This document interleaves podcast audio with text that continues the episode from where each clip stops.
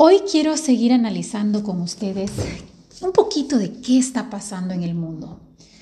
Hemos tenido realmente una semana bien agitada y tenía tantos sentimientos encontrados. Creo que estamos en un mundo donde hay tantas emociones ahorita, flor de piel, y creo que es necesario analizarlas y no solamente actuar sobre ellas, así por impulso, como dicen.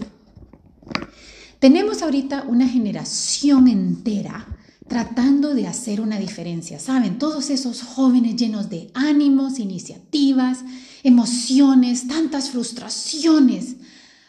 pero me pregunto si realmente saben o si sabemos, de hecho, como, como mundo, contra qué estamos peleando, cuál es la batalla que estamos librando, estamos realmente conscientes de, de cuál es. Porque si no sabemos lo que estamos peleando o contra quién, jamás vamos a poder vencer porque realmente no podemos definir hacia dónde vamos, qué es lo que queremos conquistar. Hoy les quiero hablar de un versículo que me, que me, me ha traído bastante claridad. Se trata de Romanos 7, 18. Se vaya a su Biblia y en Romanos, Nuevo Testamento, capítulo 7, versículo 18, Pablo nos dice, porque yo sé que nada bueno vive en la carne de mi humanidad caída el deseo de hacer lo correcto está en mí, pero la fuerza de voluntad no es suficiente para lograrlo. La nueva versión internacional dice, yo sé que en mí, es decir, en mi naturaleza pecaminosa, nada bueno habita. Aunque deseo hacer lo bueno, no soy capaz de hacerlo. A ver, por un momentito quiero hacerles ver quién escribió esto. Estamos hablando de Pablo ustedes. Para los que no los conocen, nadie, además de Jesús, moldeó tanto el cristianismo como Pablo, aún antes de ser creyente. Gracias a Pablo tenemos el Evangelio, el Nuevo Testamento y el Evangelio específico para los gentiles, todos los que no eran judíos. Él era el mayor defensor, defensor de que los gentiles éramos aceptables a Dios sin necesariamente obedecer las leyes judías. Pasó de entender una justicia por medio de leyes, porque era súper religioso y súper apegado a las leyes, a una justicia que provenía como un regalo de Dios a aquellos que confiaran en Cristo para el perdón de sus pecados. Es el que más escribió acerca de la salvación y el comportamiento del cristiano, el poder del Espíritu Santo. Escribió la mayoría del Nuevo Testamento, 13 cartas, y murió crucificado boca abajo. O sea, si hay alguien que realmente vos dirías, esta persona fue buena, era Pablo. Sin embargo, escribe en este versículo y él no lo está abriendo para discusión. Él está afirmando que no existe nada bueno en él. Y sé que esto es controversial porque hoy estamos divididos entre los buenos y los malos. Y creo que ese es el gran problema, que creemos que existen los buenos y normalmente los buenos somos los que no estamos haciendo lo que hizo el otro. Uy, mire aquellos cómo roban, mire aquellos cómo discriminan, mire aquellos cómo insultan, mire aquellos cómo abusan.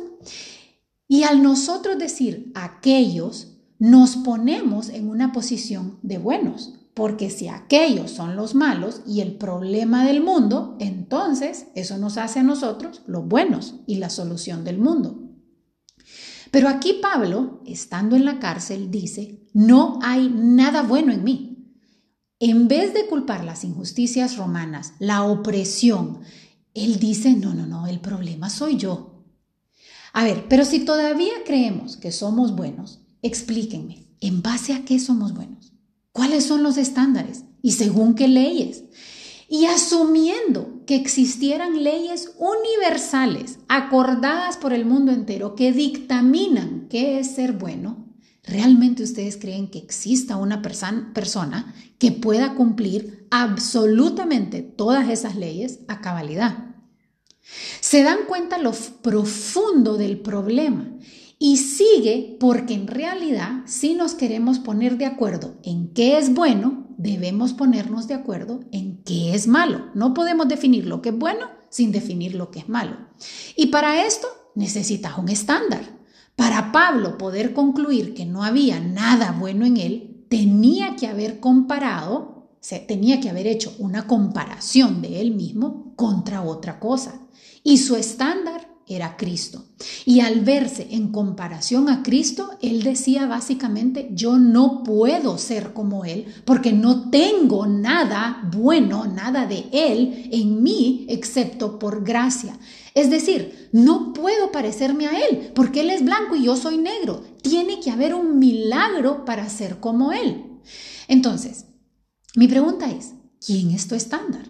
Porque para varios el estándar es el prójimo, ¿ves? Y si él roba o abusa o etcétera, entonces yo soy buena en comparación. Si él mata, yo soy una santa porque yo no mato. Ahora bien, para nosotros los cristianos, ¿qué es aquello que nos evita o nos aparta de ser como Él? ¿Cuál es el problema fundamental que tenemos para no ser como Él? Para nosotros es el pecado. Y como cristianos creemos que todos somos pecadores. Nadie, excepto Dios y Jesús, son perfectos, sin pecado. Así que todos, todos, sin excepción, necesitamos ser salvados, porque como dice Pablo, aunque queramos hacer lo bueno, somos incapaces. El pecado no es una entidad separada, no es algo que existe por sí solo es lo que nuestra naturaleza desea, a lo que se aferra, lo que naturalmente escogemos, que es contrario a la santidad que Dios quiere para nuestras vidas. Y se lo voy a demostrar con dos ejemplos bien sencillos. El primero es nuestra necesidad de brillar. Todos sentimos una necesidad de ser amados, de ser reconocidos y lo buscamos en la aprobación de otros de una u otra manera. Por eso tenemos esa lucha de ser o los más guapos, o los más chistosos, o los más inteligentes, los más formales, preparados, santos, etc. O al contrario, luchamos por, los, por ser los más astutos, por ser los que llegamos más lejos haciendo menos, saltando reglas, pero al final sobresalir más que los demás. O sea, queremos valer más y por algo que nosotros hayamos hecho. Si esto no aplica a ninguno de ustedes, le voy a dar un segundo ejemplo un poquito más general. Todos sabemos que Dios murió por todos nuestros pecados y que para Él todas las vidas importan por igual. Crea o no crea usted en Dios, los que creemos en Dios, según su Biblia, dice que Él no hace acepción de personas. Una vida por su vida. Él por una sola persona hubiera venido a morir hubiera sido suficiente. Y aquí varios me van a decir, ah, no, no, no, pero para mí también, yo creo que todas las vidas valen lo mismo, todas las vidas importan. Yo también creo lo mismo. Pero el otro día Marcelita, mi hija menor, me hizo una pregunta de la escuela, donde tenía que escoger quién podía vivir. Venía un tren ah, y yo podía poner eh, para, o sea, el tren tenía que desviarse y en una, en una, en una, en un camino estaban un grupo amarrado y en el otro camino había un grupo amarrado. Entonces yo tenía que escoger cuál iba a vivir porque no podían vivir los dos. Entonces, un grupo, cuando tenía una persona y el otro cinco, pues vos decís, ah, pues realmente, ¿verdad? Prefiero salvar a las cinco que a la una porque es más gente, cantidad.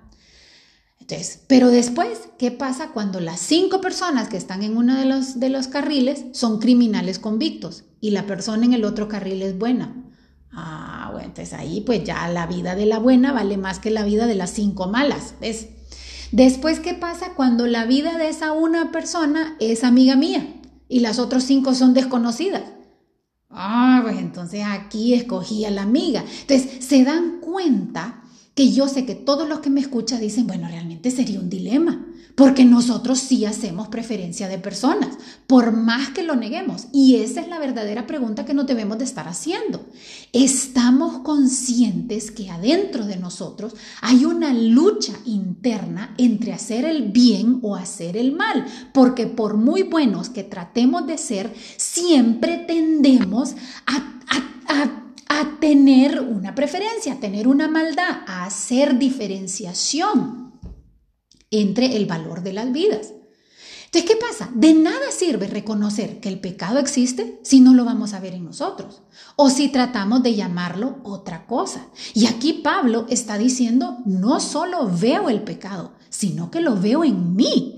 Porque mi parámetro es Cristo. No, no comparado a mi prójimo, que comparado a mi prójimo soy bueno. No, no, no. Comparado a Cristo me falta un mundo. Y él lo tenía claro. Él sabía que la maldad no era algo externo, una ilusión óptica, algo relativo, algo que está en la comida, en el ambiente. No, era algo definible, entendible, analizable, interno, pero más que nada, rescatable. Porque ¿cuál es el mensaje del Evangelio? Que fuimos creados para ser santos. Fuimos creados para vivir como Jesús en una perfecta armonía con Dios, solo que nos es imposible de lograr con reglas externas. Si de algo nos sirve el Antiguo Testamento y todas las leyes que han escrito en el mundo entero, es que somos incapaces de, cubrir, de cubrirlas a cabalidad. Debe de haber una transformación interna que comienza cuando reconocemos que solo no podemos. Yo sola no me puedo salvar. Y ese es el mensaje central del Evangelio, que para eso murió Jesús, para salvarme de mis pecados, porque solo Él puede hacer una transformación interna a través del Espíritu Santo. Y no porque le dábamos lástima, ojo, no le dábamos lástima, sino que porque Él quiere cumplir su propósito en nuestra vida. Y debemos de entender que siento yo, por lo menos, que ese es el verdadero problema de hoy. O sea, vean a su alrededor algo anda mal con el mundo. No importa dónde vivas ni, ni cuál sea tu situación, tenés que estar consciente y ver a tu alrededor las injusticias, las muertes. Hay una descomposición absoluta del mundo. Pareciera que estamos en una bomba de tiempo que en cualquier momento explota y estamos tratando de solucionarlo dividiendo los bandos entre los malos y los buenos. Para que su propósito se cumpla en nuestras vidas, debemos entender cuál es la verdadera batalla que estamos peleando, cuál es el problema. El pleito no es entre ellos y nosotros, no es contra el racismo o la injusticia. Estamos haciendo una guerra, una batalla en contra del mal. Hay dos bandos, punto, el reino de Dios y el reino del mal. O estás con él o estás contra él. Pablo lo describe muy bien en los siguientes versículos, comenzando con el 22, Romanos 7, 22, donde dice, amo la ley de Dios con todo mi corazón, pero hay otro poder en mí que está en constante lucha con mi mente, haciéndome esclavo del pecado que mora en mí. ¿Qué persona más miserable soy? ¿Quién me librará de esta vida dominada por el pecado y la muerte? ¿Estamos conscientes de este mal que nos acecha? ¿O estamos buscando al culpable de todo lo que vemos alrededor? Estoy consciente que mis deseos, mis iniciativas son egoístas, tiran al mal. ¿O estoy diciendo, no, la culpa es del otro, mira qué feo lo que hizo?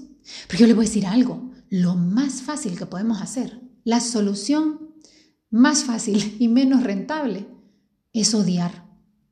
Es lo más fácil que podemos hacer y lo más cobarde.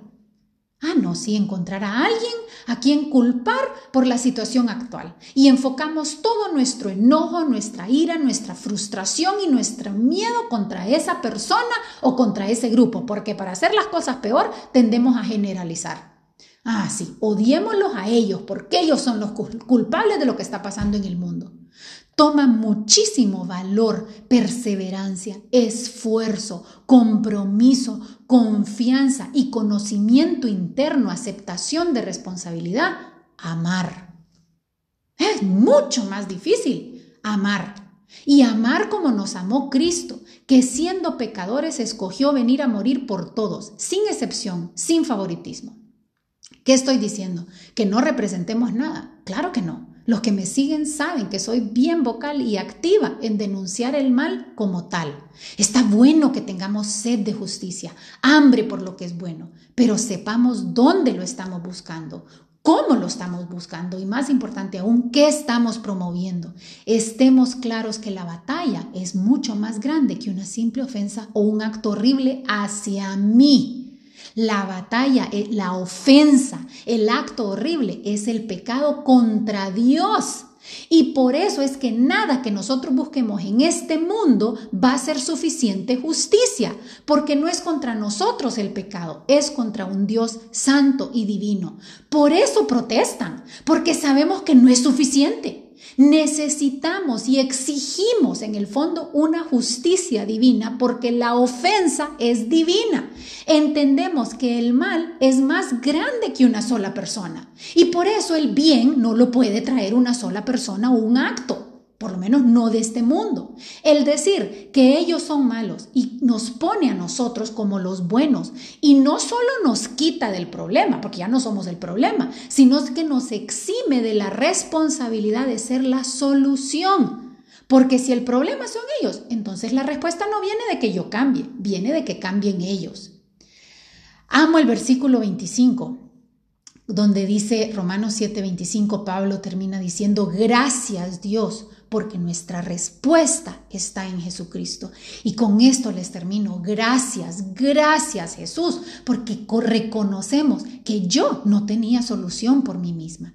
Y la respuesta a el dilema del mal, a nuestra frustración, a la justicia que tanto buscamos, que tan sedientas estamos, la vamos a encontrar únicamente en Jesucristo. Agradeciéndole, siendo agradecidas porque reconocemos que hay un mal que nos dominaba antes y que ahora somos victoriosos, porque gracias a su muerte en la cruz cambió nuestra vida y lo mostramos a Él mostramos ese cambio misericordioso y victorioso que hizo en nuestra vida a través de nuestras acciones, nuestras emociones y nuestros pensamientos. Así que los dejo con esta victoria sabiendo que la batalla ya está ganada si comenzamos con nosotros, porque nada bueno habita en mí, pero gracias a Dios la respuesta está en Jesucristo.